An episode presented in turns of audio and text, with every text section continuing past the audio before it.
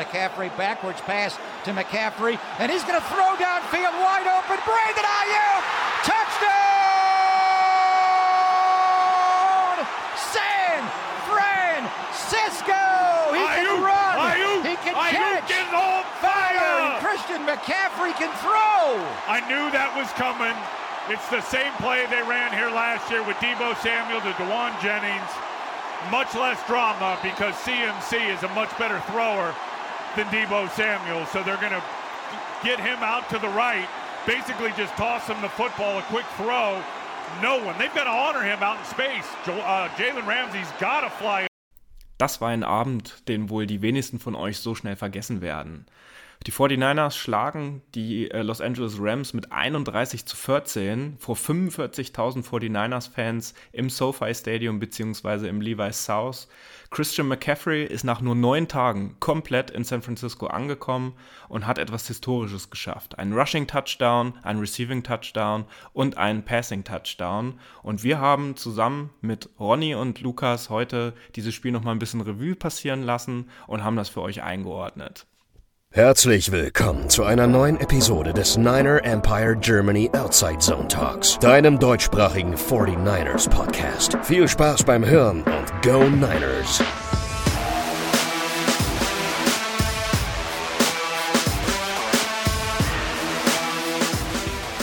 31 zu 14 und die Los Angeles Rams waren mal wieder der Aufbaugegner für die San Francisco 49ers. Ähm, die letzten acht äh, oder acht der letzten neun Begegnungen in den letzten vier Jahren haben wir gegen die Rams gewonnen.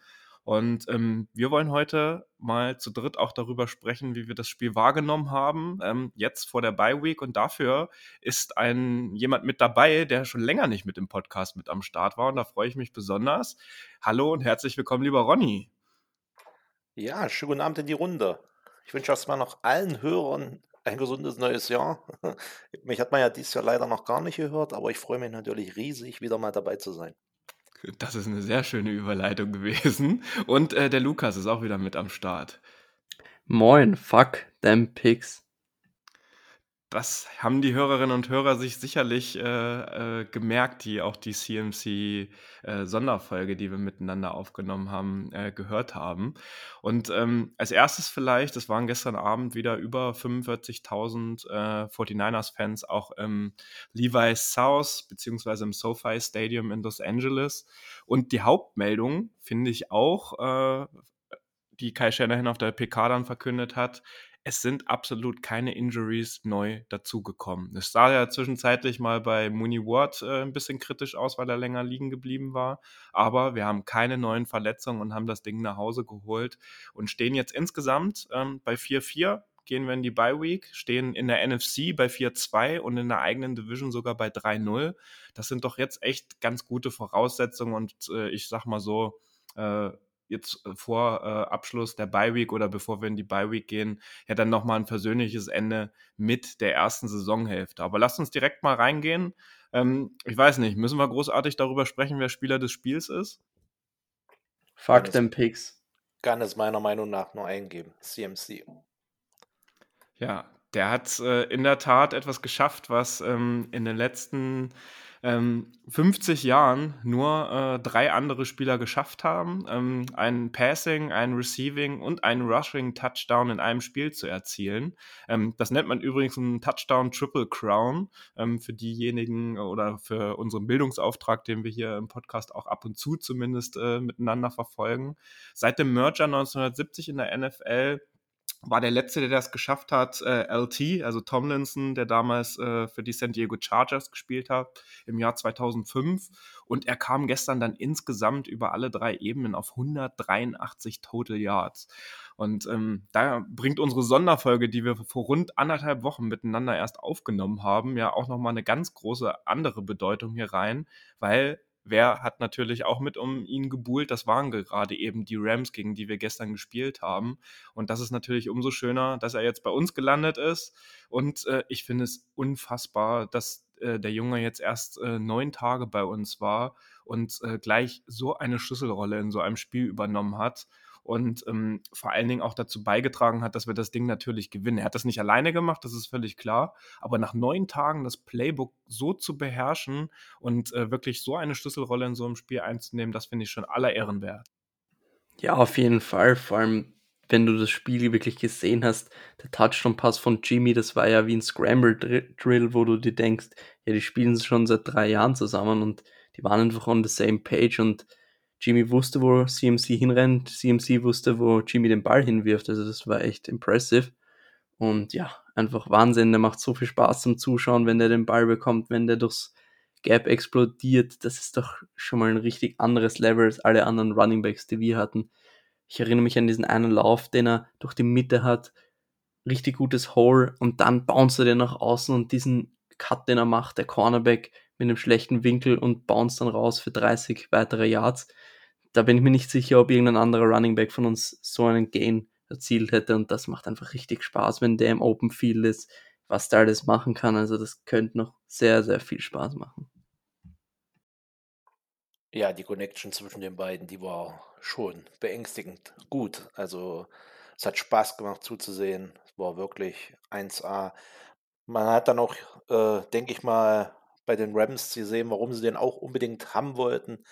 Ähm, bei denen hat ja quasi fast kein Laufspiel stattgefunden. Und ich glaube, den hätte so ein Running Back wie CMC auch gut getan. Ähm, auch wenn die O-Line vielleicht nicht so stark ist wie unsere. Ähm, ja, man hat halt gesehen, warum sie um ihn gebuhlt haben. Und er ist aber Gott sei Dank bei uns gelandet. Ja, definitiv. Und äh, ich kann das ehrlich gesagt auch noch gar nicht so richtig in Worte fassen. Und ich habe es auch gestern bei uns ja in einer Gruppe geschrieben. Ähm, so richtig fassen konnte ich das dann irgendwie, die Szenen, die sich da gerade im letzten Viertel abgespielt haben, nicht, dass wir dann äh, so konsequent in der zweiten Halbzeit durch diese offensive Leistung, äh, vor allen Dingen mit drei Drives, die alle in einem Touchdown geendet haben, halt hinbekommen haben. Da saß ich echt ungläubig bei mir auf dem Sofa und habe den Fernseher angestarrt und wusste ehrlich gesagt auch gar nicht richtig, wie ich mit der Situation umgehen sollte, weil das wirklich in der Form schon sehr, sehr unerwartet kam.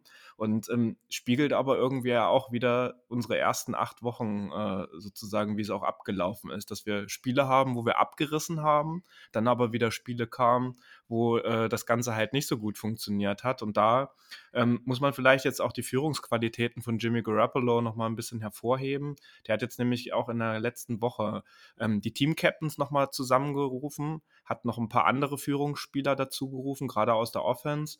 Und die haben sich äh, unter der Woche ein bisschen genauer zusammengesetzt, was passieren muss, damit es halt so einen Auftritt wie gegen die Chiefs nicht nochmal geben soll oder geben, so, äh, geben wird. Und da hat er wirklich alles dafür getan, ähm, denke ich, dass äh, die Leute auch eine Reaktion zeigen. Und ähm, das gehört ja schon zu seinen Qualitäten auf jeden Fall mit dazu. Jimmy selbst, ähm, 21 von 25 Würfen angebracht für 235 Yards und zwei Touchdowns. Ähm, das ist die highest Completion Rate eines 49ers Quarterbacks seit Steve Young. Ähm, auch wenn da natürlich irgendwie in, gerade in der ersten Halbzeit zwei, drei sehr wilde Würfe mit dabei waren. Also da sind ja auch fast Interceptions mit dabei gewesen. Und ähm, er hat vor allen Dingen auch in seinem 52. Spiel jetzt ähm, seinen ersten 30 plus Air Yards Pass äh, für die 49ers geworfen. Da ist ein witziger Fun Fact. Das hat noch eine Person gestern geschafft und das war CMC. Der hatte auch über 30 Air, Yards. Und Jimmy am Ende mit einem Passer-Rating von 132,5, was ihn jetzt über die Saison verteilt auch auf ein Passer-Rating von über 100 im Schnitt führt. Ähm, da vielleicht an deine Stelle, Ronny, ähm, weil Jimmy Garoppolo ja auch immer bei uns sehr äh, naja, nicht als der konstanteste äh, Spieler gilt, das ist irgendwie klar, aber dem an, oder gerade die Pässe, auch den Pass, den, den Lukas gerade schon angesprochen hat, an dem äh, war gestern wahrscheinlich fast überhaupt nichts auszusetzen. Nee, da bin ich voll und ganz bei dir. Also ich fand auch, er war gestern in einem guten Flow drin. Ja, das Spiel begann erstmal schleppend. Ähm, gerade so dieser erste Drive, da lief es zwar gut an, aber auf der Mittellinie wurde man dann gestoppt. Und dann mit fortlaufender Spielzeit, wie gesagt, war das eigentlich dann wieder so dieser Jimmy, der Game Manager. Aber man hat halt auch gesehen, dass sie halt versucht haben, da mal so ein paar lange Bomben einzubauen. Und ja, einer auf Twelly hat ja dann gesessen, aber auch so die Pässe, äh, das war schon, ja, so dieser Jimmy, wie wir uns ihn wünschen, mit dem wir Erfolg haben können. Und ich hoffe, er kann das jetzt auch über die Bye Week hinweg äh, retten. Er wird wahrscheinlich auch mit jedem Spiel noch etwas besser werden. Ja, ähm, er war ja wahrscheinlich auch ein kleines bisschen eingerostet. Das darf man bei der ganzen Sache ja mal nicht vergessen, dass er ja relativ spät äh, ja, zum Team dazugestoßen ist. Und wir hoffen ganz einfach, wie gesagt, dass er da an der Stelle nach der Bye Week weitermacht. Ich glaube, die Performance von Jimmy Garoppolo war einer der besten im 49ers Jersey und wenn wir jetzt wirklich diese zwei Würfe zu Jalen Ramsey, die er da pickt, ausnehmen, dann war das eigentlich eine fast perfekte Performance. Die Pässe, die dürfen halt trotzdem nicht passieren von, von Jimmy. Ich habe jetzt danach auf Twitter geschrieben, das war die volle Jimmy G Experience. Richtig gute Pässe und dann einfach wieder diese Pässe, wo du in den Kopf greifst und man einfach nur Glück hatte, dass die nicht gefangen wurden, weil das wären vermutlich Pick Sixes gewesen und damit wäre richtiger Momentum-Shift da gewesen. Zum Glück hat Ramsey, unser Freund, ihn gedroppt. Das war echt wichtig. Also wir hatten echt gut Glück in diesem Spiel, zusätzlich zu unserer guten Leistung, muss man sagen. Ja, das ist ein guter Punkt, den du ansprichst. Ne? Also da waren ja noch ein paar andere Szenen dabei, nicht nur die gedroppte Interception dann quasi von Ramsey, sondern ähm, CMC hatte auch einen Fumble, äh, der dann ja direkt bei McLeod äh, auch in den Arm gelandet ist und eigentlich ja noch ein Fumble mehr, der dann aber im Nachhinein halt ein Incomplete Pass war. Ähm, und äh, vielleicht auch noch im, im, im, letzten Viertel dann dieser krasse Drop, den Higby auch dann noch äh, mit hatte. Das sind irgendwie alles Dinge gewesen, die wir in dieser Saison dann schon so gesehen haben, dass die halt für das andere Team ausgegangen sind und dass das dann äh, ein Grund dafür war, warum wir das Ganze im Endeffekt halt nicht gewonnen haben. Also da war das Glück, das Karma, was auch immer, dieses Spiel auf unserer Seite. Und man darf ja bei der Offense, vor allen Dingen bei dieser Leistung in der zweiten Halbzeit immer auch nicht vergessen, wir haben ohne Debo Samuel gespielt, wir haben ohne Juan Jennings gespielt, der ja auch äh, kurz vor Spielbeginn noch als inactive äh, gelistet wurde. Äh, Kai Juszczyk war auch nicht mit dabei. Das sind ja schon drei Keyplayer, die äh, auch vor allen Dingen in den letzten Spielen ähm, auch äh, einen Anteil daran hatten, dass die 49ers Offense überhaupt gepunktet hat. Und ähm, dafür war das äh, von der Offensive, gerade was in der zweiten Halbzeit gemacht wurde, also wirklich ich saß da mit äh, staunenden Augen und offenem Mund teilweise, als dann auch noch der letzte Pass von Jimmy auf Kittel, äh, wo es dann äh, 31-14 weggezogen sind, äh, der auch noch äh, angebracht wurde. So, das hat einfach den Abend so richtig geil abgerundet. Und äh, ich glaube, da geht es euch ähnlich, dass ihr dann endlich mal wieder eine Nacht hattet, wo man äh, vielleicht nicht sofort einschlafen konnte, weil man noch ein bisschen gehypt war durch das Spiel, aber wo man zumindest nicht sauer und enttäuscht ins Bett gegangen ist, was ja irgendwie diese Saison, diese zwei Medaillen anscheinend nur gibt bei den 49ers und dieses Zwischending, mal glücklich zu gewinnen oder mal glücklich oder, oder unglücklich zu verlieren, ähm, das gab es ja jetzt in den acht Spielen irgendwie noch gar nicht. Entweder wir haben halt scheiße gespielt und verloren oder wir haben halt richtig gut gespielt und gewonnen und äh, auch richtig, also bis auf das Spiel bei den Panthers, ähm, sage ich jetzt mal so, äh, was ungefährdet war, waren die anderen Spiele ja entweder in die eine oder in die andere Richtung. Ja, das stimmt. Seht von uns immer himmelhoch jauchzend und dann fallen wir ganz, ganz tief. Und ich hoffe ganz einfach, dass das nach der Bye Week äh, ja wieder in die richtige Richtung geht, in die Richtung, äh, wo wir uns gestern bewegt haben. Weil wie gesagt, das ja wirklich richtig, richtig geil nach Football aus. Ähm, auch die Defense, ich dachte so, gut, ersten Drive, schnell, free and out. Und äh, ja, dann hat ja McRae dann auch so ein bisschen mit vier Screens äh, und immer wieder über Cooper Cup äh, da auch einen Fuß auf den Gas gelassen. Ja, da sah unsere Defense bei den beiden Drives nicht ganz so gut aus. Da hat man keinen Zugriff. Da dachte ich dann schon, oh, was wird das heute wieder? Aber die Defense in der zweiten Halbzeit halt auch ganz, ganz stark. Ja, äh, haben da auch in der Halbzeit wahrscheinlich die richtigen Adjustments vorgenommen. Und das war dann ein Spiel, was man genießen konnte. Ich habe das, äh, ich habe da permanent mit einer Freundin äh, geschrieben, die ist Rams-Fan. Die möchte ich an der Stelle ganz lieb grüßen, weil ich weiß, dass sie sich den Podcast auch wieder anhören wird. Und die hat das Spiel aber gar nicht zu Ende geguckt. Die hat ein Haar ausgemacht und ich konnte es einfach nur genießen. Das war wirklich ein richtig geiles Spiel von unseren Jungs.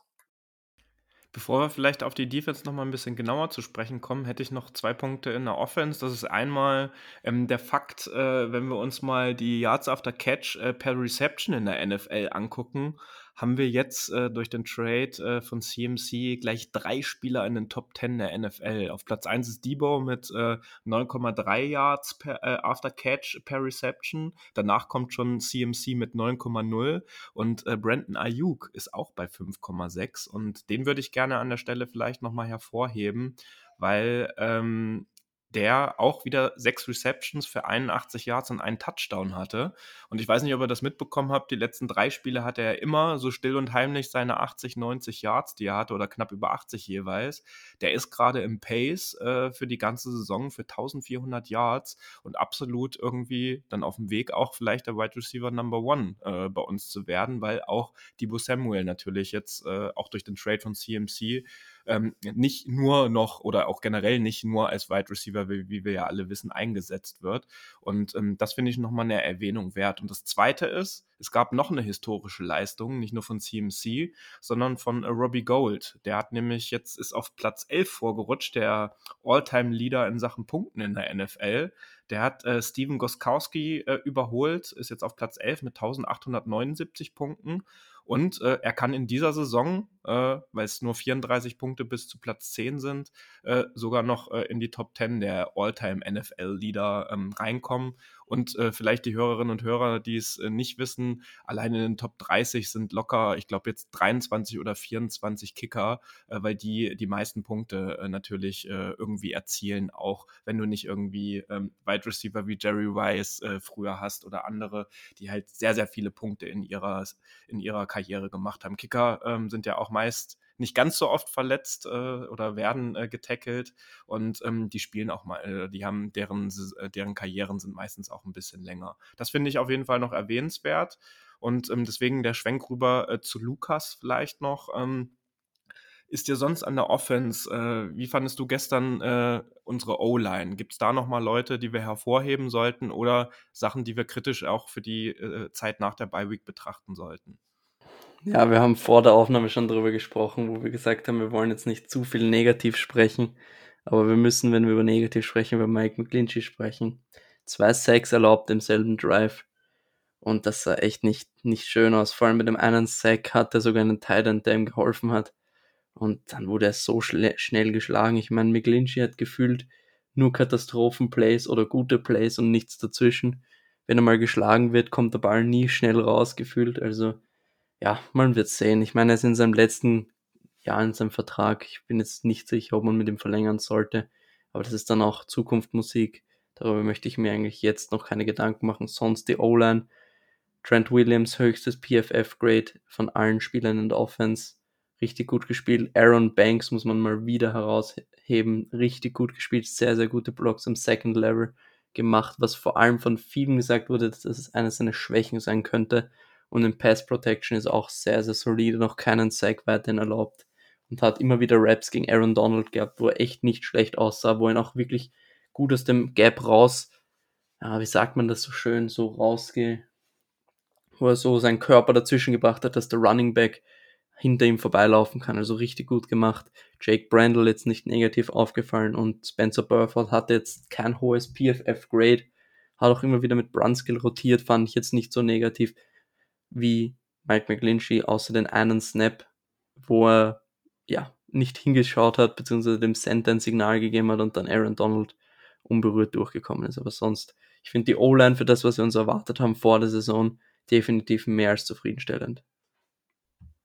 Ja, und hier hat gestern ja nicht nur Christian McCaffrey das Spiel gewonnen, sondern das gesamte Team. Und das ist mir an der Stelle vielleicht auch nochmal wichtig, ähm, dass man schon irgendwie gemerkt hat, äh, gerade in der Zeit nach der Halbzeit, ähm, dass ähm, das aufs gesamte Team übergeschwappt ist, dass man gemerkt hat, dass dieser Turnaround gekommen ist, dieser Momentum-Changer, dass alle auf einmal Bescheid wussten, ähm, wie es läuft. Weil, ne, äh, Ronny hat es auch schon angesprochen, in der ersten Halbzeit die Rams mit sehr vielen Screens unterwegs gewesen. Das heißt, es ist gar kein großartiger Pass-Rush möglich gewesen. Äh, Nick Bosa hat ja auf der PK sich dann auch nochmal drüber aufgeregt, dass er gerne auch äh, im letzten Viertel, dass ihm dann die Rams zu schnell aufgegeben haben und er auch gerne noch ein bisschen mehr Druck auf aufgebaut hätte, äh, gern und äh, nicht, dass sie nur die Run-Plays machen. Ähm, aber die Defense hat in der zweiten Halbzeit nicht einen einzigen Punkt mehr zugelassen und ähm, hatten dann auch ihre Big Plays. Fred Warner, den wir so ein bisschen auch in die Pflicht genommen haben für die kommenden Spiele, hat eine absolute Reaktion gezeigt. Er hatte 8,5 Tackles und einen Sack. Ähm, Nick Bosa auch wieder einen Sack gesammelt, ist jetzt nach acht Wochen bei acht Sacks insgesamt und äh, auch immer noch auf Platz 1 der PFF Pass Rush Productivity. Äh, also der gibt weiter alles wirklich und ist äh, äh, eine krasse Stütze unserer Defense. Schade, dass er das eine Spiel äh, auch gefehlt hat. Und ähm, das hat dann im Endeffekt, finde ich, alles ziemlich gut zueinander gepasst. Dann kam äh, die Three and Outs, ähm, dass äh, die Offense wieder aufs Spielfeld konnte, gleich gescored hat wieder.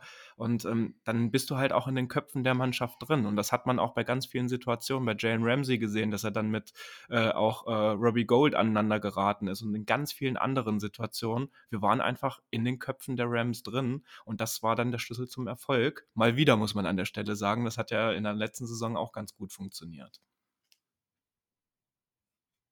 Ja, richtig, du sprichst es an. Wir waren in den Köpfen von den Rams drin. Ja, da war es ja auch nachher strafentechnisch. Da gab es, glaube ich, gegen Rap ein Helmet-to-Helmet, äh, wo es Strafe gab. Dann hatte Jones äh, CMC da an der Außenlinie noch umgeworfen. Ähm, und da hat man halt nachher gemerkt, äh, dass das Momentum halt äh, sich gedreht hat, äh, dass die Rams halt dann sich unnötige Strafen ein, äh, gefangen haben. Das ging uns in der ersten Halbzeit noch so bei dem einen langen Touchdown-Drive, äh, wo es dann wieder ähm, eine PI gab. Und ja, wie gesagt, es hat nachher alles zusammengepasst. Die Offense hat die Punkte, die Defense hat immer wieder schnelle Stops hingelegt. Ja, und dadurch haben wir das Ding dann sehr, sehr souverän gewonnen. Ich glaube, was in der zweiten Halbzeit sehr, sehr ausschlaggebend war, waren jetzt nicht unbedingt die Adjustments. Ich fand in der zweiten Halbzeit war es dann einfach nochmal eine konzentriertere Leistung und einfach besser executed bei First und Second Down, vor allem, weil in der ersten Halbzeit, wie oft war wirklich Dritter und fünf oder länger. Die Rams sind, glaube ich, das schlechteste Team in der ganzen NFL, wenn es um Dritter und mehr als acht Yards geht. Und in dieser Situation haben, haben wir es in der zweiten Halbzeit gebracht. Und das war, finde ich, der ganz große Unterschied. Es waren jetzt nicht die Adjustments, es waren mehr so diese Early Downs, die besser gespielt wurden, konzentrierter gespielt wurden, der Run wurde gestoppt und so weiter. Und Screens wurden zum Glück von McVay nicht mehr gecallt in der zweiten Halbzeit, außer einer und dann ganz am Schluss, wo Cup sich verletzt hat. Das war auch, kam uns auch zugute. Und ja, also im Endeffekt war nicht alles perfekt defensiv, aber trotzdem, wenn wir jetzt auf die ganze Performance schauen, wenn die Defense jetzt noch besser wird, was wir hoffen, also so einen Mix aus Halbzeit 2 und 1 spielen kann und die Offense in der Manier weitermacht, dann ist dieses Team echt gefährlich für jedes andere Team in der NFL. Und sehr positiv ist auch weiter die Entwicklung von Drake Jackson. Ne? Ähm, dieses Jahr erst gepickt worden durch die 49ers und ähm, der gefällt mir richtig gut. Äh, hatten wir ja, oder der war ja eigentlich fast in jeder Ausgabe auch hier das Thema bei uns. Der hatte jetzt noch nicht ein schlechtes Spiel oder wo er negativ aufgefallen ist. Und ähm, der zusammen mit Nick Bosa im Pass Rush ähm, ist einfach eine super Ergänzung und vielleicht auch so ein bisschen das, was wir uns eigentlich äh, vor einigen Jahren oder innerhalb der letzten Jahre auch von Default gewünscht hätten, ähm, wenn er nicht so oft verletzt gewesen wäre. Und ähm, das würde mich persönlich auch sehr freuen, wenn das natürlich einfach eins zu eins so weitergeht. Ich weiß nicht, ob ihr es dann noch gesehen habt. Er ist ja als Defensive End äh, jetzt auch nicht der leichteste und ist nach dem Spiel dann auch äh, mit einem, äh, mit einem Salto, mit einem Rückwärtssalto noch vom Feld gelaufen. Und da gibt es ja auch noch ein paar Videos, wie er das äh, in einem Pool auch öfter mal macht. Ähm, der ist ja auch schon äh, ein sehr, sehr guter Athlet ähm, und ähm, hat eine sehr, sehr gute Körperbeherrschung. Also das war mir jetzt an der Stelle noch aufgefallen, ähm, dass das äh, auch mal wieder eine sehr, sehr gute Leistung war und dass der Pick sich in diesem Jahr auf jeden Fall für ihn gelohnt hat. Und ähm, ist jetzt so ein bisschen die Frage, ne? Also als wir am Anfang der Saison standen, hatten wir gesagt, so Week 9 die Bye Week, also zentraler kannst du die Bye Week ja in der Saison eigentlich auch gar nicht haben. Also ist ja egal, ob du sie in einer Woche 9 oder 10 hast, das ist dann quasi eins von beiden ist, oder damit zwischen ist ja die Mitte durch die 17 Spieltage. Ähm, ist das jetzt gut, ähm, dass die Bye Week kommt? Ähm, in Betracht auf unsere mittel- und kurzfristigen Verletzungen? Oder ist nach so einem Spiel jetzt, wo es so vielleicht doch der ein oder andere Aha- und Klickmoment im Team war und äh, durch die Meetings, die waren, jetzt dieser gemeinsame Sieg mit dem Trade von CMC, dass es vielleicht doch jetzt ein ungünstiger Zeitpunkt ist und man lieber noch ein, zwei Spiele hätte machen sollen. Wie, wie nehmt ihr das so wahr? Wie hättet ihr das äh, jetzt gern, wenn ihr es entscheiden könntet? Ich glaube, es ist gut, ähm, weil im Endeffekt hatten wir letztes Mal auch das Spiel gegen die Rams und im nächsten Spiel, obwohl man wirklich eine Euphorie hatte, hat man dann gegen die Falcons verloren. Wenn das jetzt das nächste Spiel war, ich weiß jetzt nicht genau, oder war es das Panthers-Spiel? Ich weiß es jetzt nicht. Auf jeden Fall waren die nächsten Spiele jetzt nicht herausragend, so dass man sagt, das wurde wirklich ein Hype mitgenommen. Jetzt ist es, finde ich, einfach wichtiger, dass Spieler gesund werden. Ich glaube, sieben Spieler kommen zurück ähm, nach der Bye Week, unter anderem Eric Armstead, Elijah Mitchell und dementsprechend, ja, das ist viel wichtiger. Und Debo wird eben wieder fit, Joan Jennings und so weiter. Und weil David gerade noch fragt, ob wir noch was dazu hinzufügen müssen. Ich habe gerade die PFF-Grades von der Defense offen und ich möchte Oren Burks hervorheben, der bis auf den Touchdown von Cooper Cup, wo er eigentlich nichts machen kann, immer ziemlich gut aussah, hat mir auch in der Preseason sehr gut gefallen, hatte das vierthöchste PFF-Grade von der Defense und den möchte ich noch positiv herausheben. Ja, also ich kann da nur dazu sagen, dass du mich diese Frage am besten nach dem Charterspiel nochmal stellst. ähm, ja, ist die Bye Week jetzt zur richtigen Zeit oder nicht? Ähm, ich bin da so ein bisschen bei Lukas. Ich glaube, dass es äh, gut ist, A, für die Spieler, die jetzt aus Verletzungen zurückgekehrt sind, da mal noch eine Woche die Wunden zu lecken und einen Akku wieder aufzuladen. Und dann sind halt auch Spieler wie Debo, wie Eric Armstead, äh, die dann zurückkommen und, äh, denke ich mal, unserer Defense beziehungsweise halt auch unserer Offense nochmal einen Push geben. Also ich glaube, ist gar nicht so schlecht. Ja, und vielleicht hat jetzt auch CMC noch zwei Wochen Zeit, auch noch das Field Goal kicken zu lernen, damit er noch einen draufsetzen kann oder irgendwas anderes. Ähm, ja, dann, Lukas, können wir gerne noch mit reinnehmen. Ähm, du möchtest gerne noch über Jimmy Ward sprechen. Ähm, also, das ist auch in der Tat eine Sache, äh, die mir gestern aufgefallen ist. Also, das war ja auch nicht übersehbar, dass er natürlich wie, im, wie gegen die Chiefs auch schon mit ähm, einem eingegipsten Arm gespielt hat oder einer großen Manschette, die äh, auch noch verbunden war. Und natürlich kann der nicht die Leistung bringen äh, als Safety und so wie er auch jetzt eingesetzt wurde, vor allen Dingen.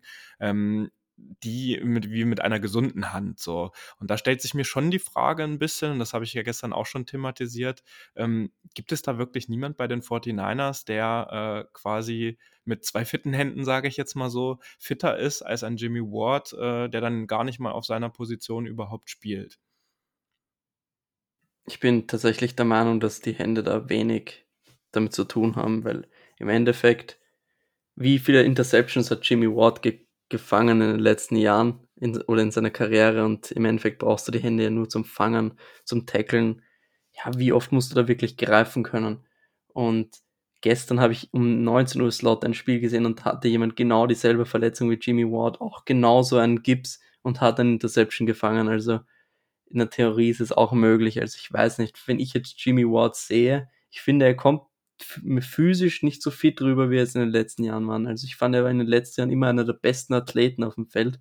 Ist herumgeflogen und jetzt finde ich, wieder, es, sieht er aus wie ein Rookie manchmal, wie er sich umdrehen lässt von Allen Robinson und sieht einfach echt noch nicht rund aus. Ich weiß nicht, ob das jetzt an der Spielpraxis liegt oder ob das wirklich was mit der Hand zu tun hat, kann natürlich sein. Ich habe nie gespielt, das müssen andere besser sagen, aber im Endeffekt ja, wir müssen sehen. Auf jeden Fall ist, hat er jetzt Nickel gespielt, weil wir eigentlich niemand anderen hatten. Aber mein Problem war in vielen Situationen die Matchups, weil wenn du Jimmy Ward, wenn, wenn Cooper Cup im Slot steht, hast du halt Jimmy Ward gegen einen der besten Receiver in der NFL. Und wie oft willst du einen Safety gegen den besten Receiver der NFL sehen? Oder einen der besten. Und deswegen sehe ich das etwas problematisch und ich hoffe sehr, sehr, sehr, sehr, sehr stark, dass Jason Verrett zurückkommt und fit bleibt dass Lenoir ins Slot drücken kann und dass Jimmy Ward wieder Safety spielen kann. Weil Tashawn Gibson war ja nach den ersten Spielen der zweitbest gegradete Safety von PFF und mittlerweile ist auf Rang 27 zurückgefallen und hatte das schlechteste defensive PFF-Grade gegen die Rams. Also bei ihm merkt man anscheinend, dass es doch nicht so gut ist, wie, wie es am Anfang ausgesehen hat. Und ich finde, Jimmy Ward, der hat mit Hufanga im Training Camp immer zusammengespielt, da sollte die Chemie da sein. Jimmy Ward sollte auf Safety zurückrücken und hoffentlich übernimmt Jason Wright den Cornerback-Spot und Lenoir rückt wieder in den Slot. Ja, also ich stelle mir es halt nur so vor, äh, es ist ja schon ein Handicap und ich finde schon, dass du da irgendwie nicht bei 100% bist. Es fängt ja auch bei so Kleinigkeiten an, beim Antritt oder so, dass du dann auch die Armbewegung, die wie du wo du den Arm sonst einfach irgendwie anwinkelst und durchstreckst, um ein bisschen Speed drauf zu bekommen und hast dann halt so ein steifes Ding einfach da am Arm, äh, und kannst den nicht richtig bewegen. Also, das hat ja auch einen Impact auf die auf die kleinen Dinge im Antritt und im Laufen und sowas alles. Und das, äh also, für mich wirkt es halt halt äh, dann doch äh, teilweise wie ein Fremdkörper. Ist es ja in dem Sinne auch natürlich am Arm. Aber ähm, die beste Möglichkeit wäre natürlich das, was du gerade angesprochen hast, dass wir da auf der Position einfach wieder mehr Auswahl haben und er auch wieder zurück auf den Safety-Spot natürlich dann im Endeffekt gehen kann. Und Hufanga, ähm, äh, vielleicht auch noch an der Stelle erwähnt, ähm, ähm, der hat natürlich auch wieder kein schlechtes Spiel gemacht, aber was bei ihm schon auffällt äh, und auch über die letzten Spiele hinweg, dass die Tackles nicht so sitzen, wie sie bei einem Safety sitzen sollten. Also das hat man vor allen Dingen auch bei der Szene gesehen, bei dem Rushing Touchdown von ähm, von Matthew Stafford. Äh, da hätten zwei, drei Spieler der 49ers auch mit ein bisschen mehr Konsequenz noch reingehen können. Also er ist ja dann irgendwie auch freiwillig da kurz vor der Endzone, kannst den Hit setzen gegen den Quarterback. Ähm, er hat es trotzdem in die Endzone relativ einfach geschafft. Klar muss man auch immer noch ein bisschen gucken, wer läuft im Hintergrund und kommt nicht doch noch der Pass. Ähm, Gerade wenn es irgendwie First and Goal ist oder, oder äh, quasi die Line of Scrimmage so nah an der Endzone dran ist, das ist ja klar. Aber ähm, daher wünsche ich mir auch an anderen Stellen, es muss ja jetzt nicht nur direkt in der Red Zone sein, dass da die Tackles dann doch äh, noch ein bisschen genauer äh, sitzen und er nicht so tackelt, dass er immer irgendwie einen Fumble forciert oder versucht, irgendwie ein richtiges Big Play draus zu machen. Da helfen manchmal auch die guten alten Bobby Wagner oder Fred Warner Tackles, um die Leute einfach zu stoppen. Und das würde ich mir an der Stelle da schon gerne wünschen. Und äh, das soll es aber an der Stelle auf jeden Fall mit der Kritik bei nach diesem wirklich famosen Spiel sein. Also es ist nicht, dass jetzt der falsche Eindruck hier entsteht.